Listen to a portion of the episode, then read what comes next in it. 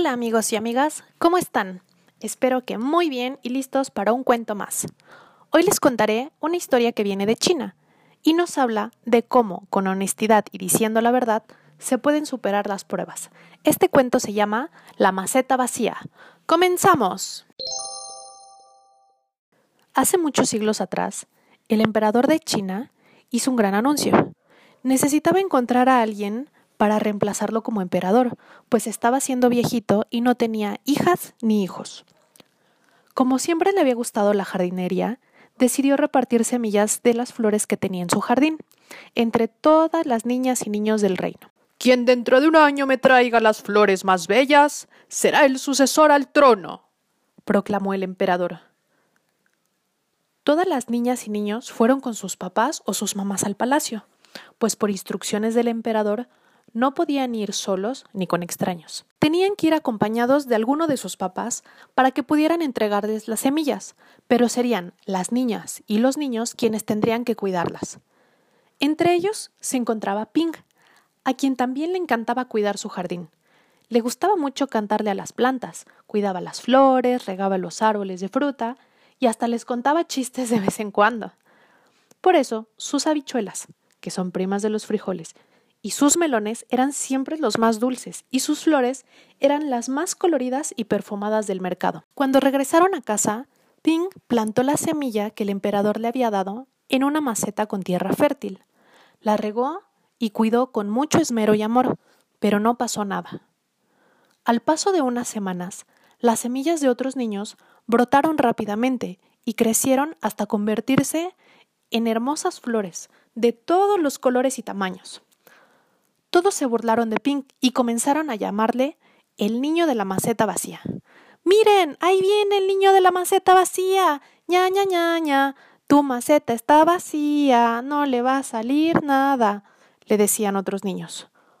Otros, que eran sus amigos y amigas, lo animaban.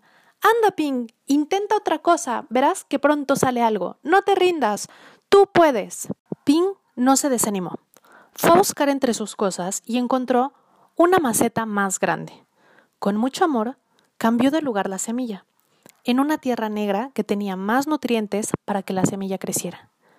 Pink le cantaba todos los días, y aún así, nada creció. Finalmente, llegó el día de llevar las plantas al emperador. Pink estaba triste, pero tomó su maceta vacía y caminó hacia el palacio. Cuando todos se encontraban reunidos, salió el emperador. Oh, muy bien, qué bonito color tiene esta flor. Ay, pero qué grande ha crecido este jazmín. ¿Cuántas flores tiene esta maceta tan bonita? Las niñas y niños sonreían orgullosos. Cuando llegó hasta Pink, dijo con el ceño fruncido: Hmm, ¿cómo te llamas? Me llamo Pink.